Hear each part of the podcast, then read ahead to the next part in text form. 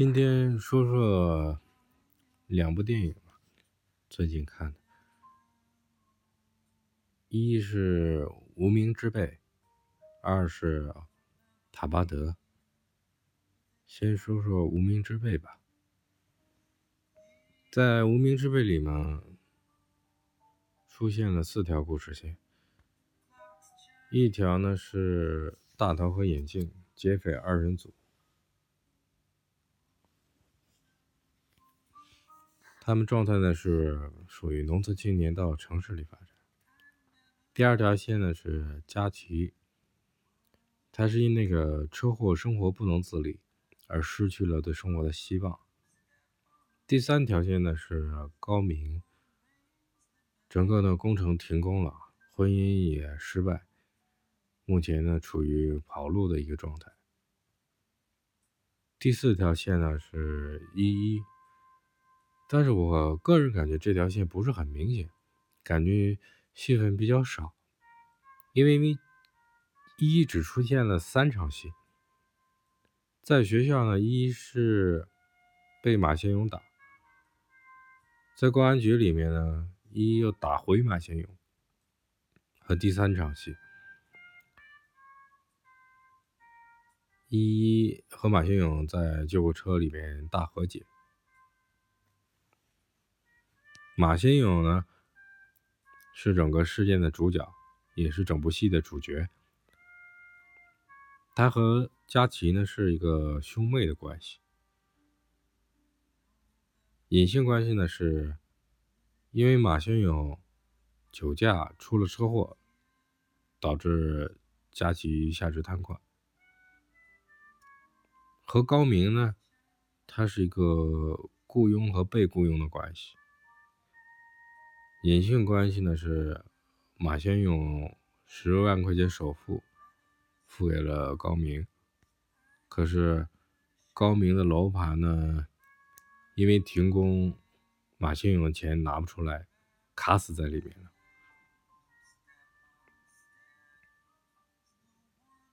那马先勇呢和劫匪二人组的关系呢是案件的侦查方和嫌疑对象。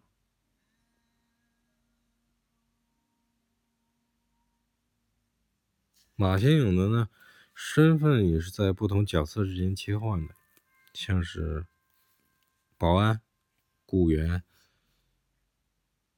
预备协警、父亲、哥哥。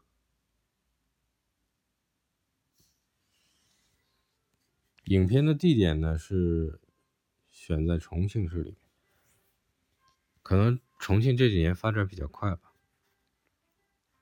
房地产市场也是风生水起，就像电影整体的节奏和叙事一样，浮躁、华丽、不真实。当然，电影嘛，主要是讲故事。影片当中反映出来问题呢，有这么几个，像是农村青年就业问题。工程款拖欠的问题，还有老百姓买房的问题，就像首付款支付了以后，老板突然停下来，首付款又拿不出来，而且首付款呢，很多都是从银行贷款贷过来的。第四个呢是校园的社会化问题，像是学生纹身呐、打耳洞、查价。当然，我们小的时候呢，也都会有和别人打架或者查架的经历，但是那个时候呢，是时代不同了嘛，和现在就没法比了，性质和结果也就不一样了。就像影片结尾啊，我觉得社会人和学生对峙理论上没什么区别，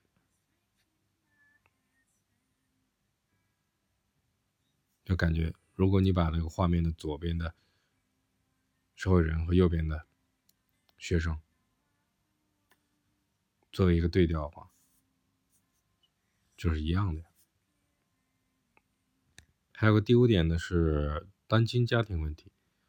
这其中有两个状态的单亲家庭，一个是因为人祸造成的，车祸导致马轩颖和依依这个家庭成了单亲家庭。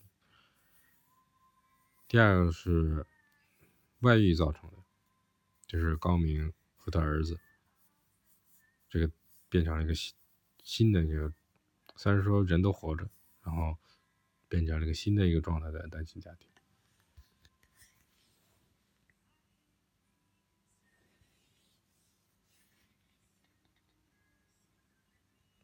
无名之辈呢，片中有个台词。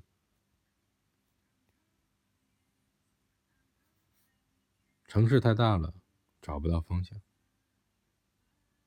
我觉得是世界太大，没有目标就不会有方向。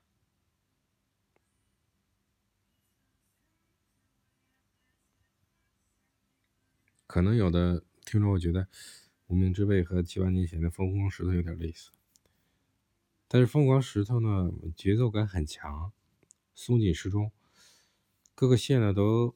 和背景都比较完整，结尾也是属于结果之中意料之外的一个这样一个编剧写法。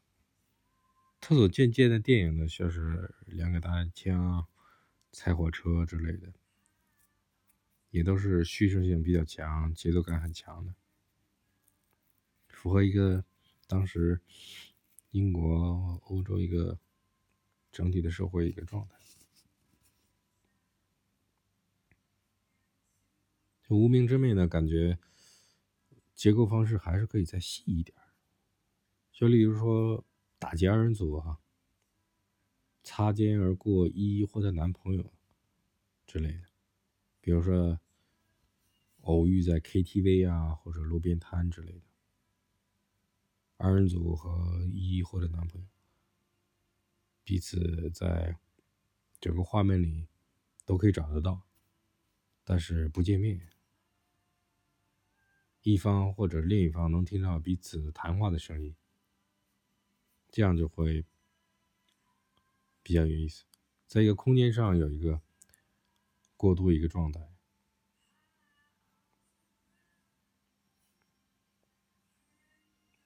影片结尾有点草率。但是也不排除有导演剪切版这个说法，这是我觉得。还有就是，我个人非常不喜欢很多导演，就尤其国内导演，动不动就在片头啊或片尾标注什么“叉叉叉导演”，导演作品。这个就是，即便是在好莱坞也没有导演这么做的，就非常少。欧洲电影导演更不用说。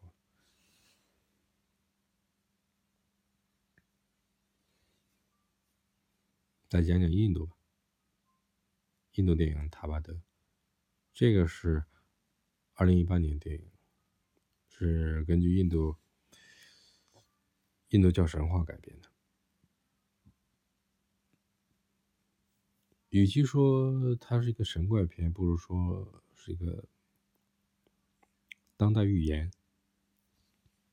因为影片主要是想表达一个简单的道理，就是人类的欲望啊、食欲啊、性欲啊、金钱欲这些。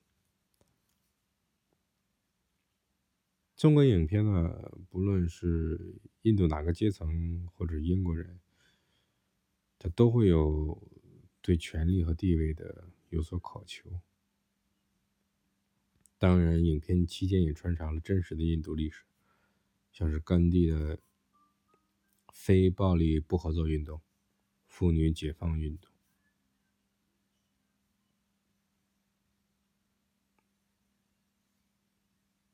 影片呢出现两次的时间标记，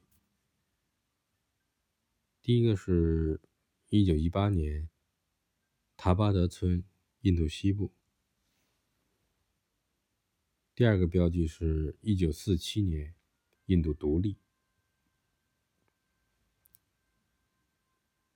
一九一八年呢，当时是第一次世界大战结束，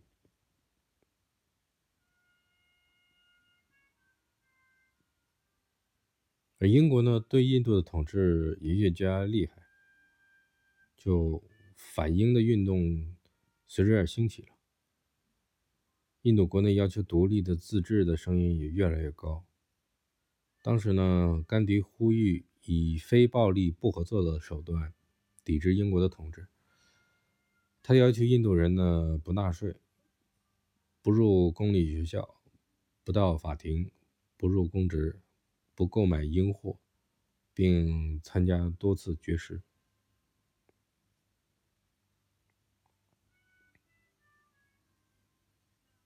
甘地呢是在一九二零年到一九二二年和一九三零年到一九三四年呼吁全印度范围内的非暴力不合作运动，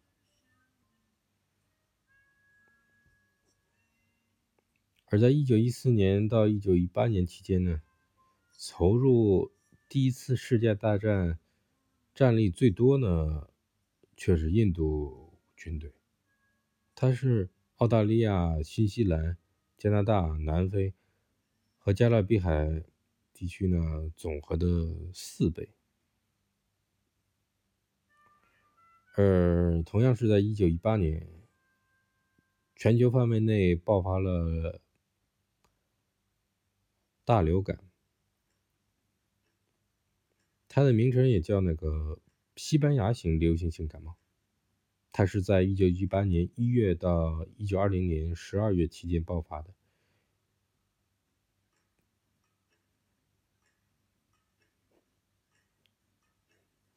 它的医学名称是 H1N1 甲型流行性感冒。它那个时候是造成了全世界的约五亿人口的感染，大概五千万到。一亿人死亡，因为当时世界人口也并不是很多，大概十七亿左右吧。它是传播范围比较广的一次流行性感冒，它所到达太平洋群岛和北极地区。它的名字叫西班牙流行性感冒，但其实并不是从西班牙爆发的，而是当时呢，因为西班牙的疫情最严重。大概有八百万人受感染，甚至包括西班牙人国王呢，阿方索十三世，所以他就被叫做西班牙流行性感冒。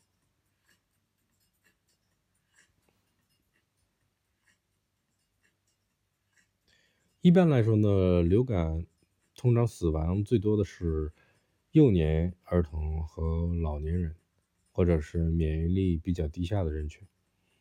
但他这个流行性感冒死者最多的却是青壮年。作为现今的研究表明呢，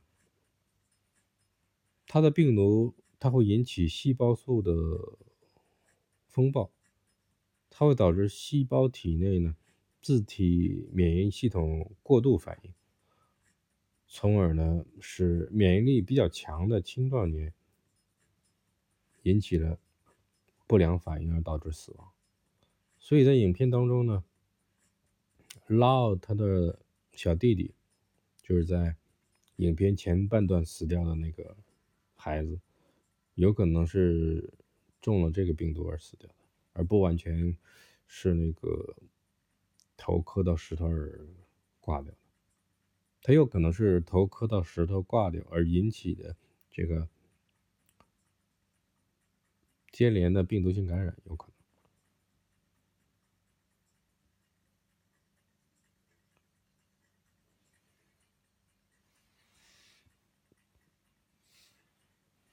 影片的前半段呢，拉奥的妈妈说：“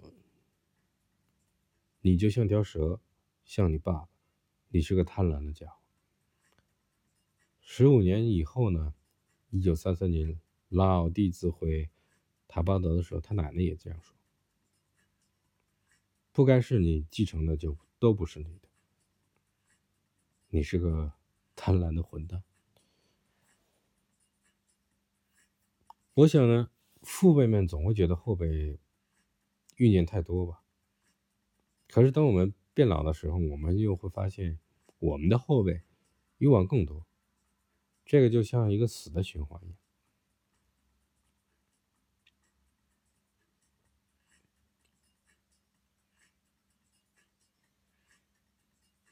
就像影片结尾，拉奥的儿子在第一次也是最后一次和拉奥淘金的时候，他想带很多很多的面团娃娃喂给哈斯塔，可现实的结果是，他带了多少面团娃娃，就会出现多少哈斯塔。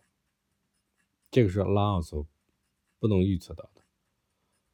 虽然说拉奥很爱财，但是他守规矩。可是当新的一代打算破坏老的规矩的时候，整个原始系统也都会崩塌。最后呢，父辈只能以牺牲自我来换取后辈的性命。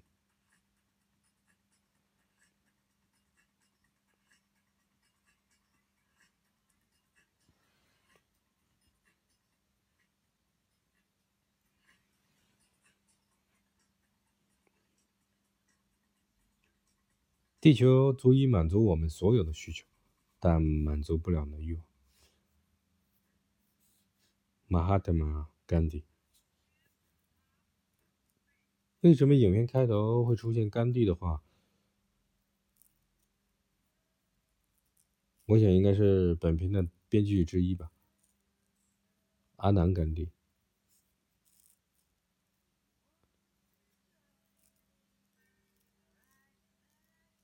甘地呢，在印度里里面呢是食品商人的意思。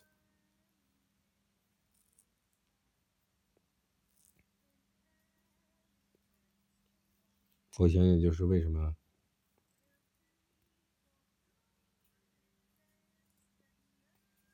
电影里面会以面粉。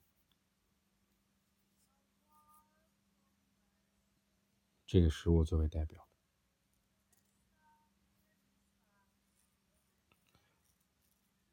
我又突然想到，看电影《天气预报》的宣传片里边有一段台词，他说：“神仙本是凡人做，凡人未必能成神。”我想，我们都是无名之辈。也都会受到神的眷顾。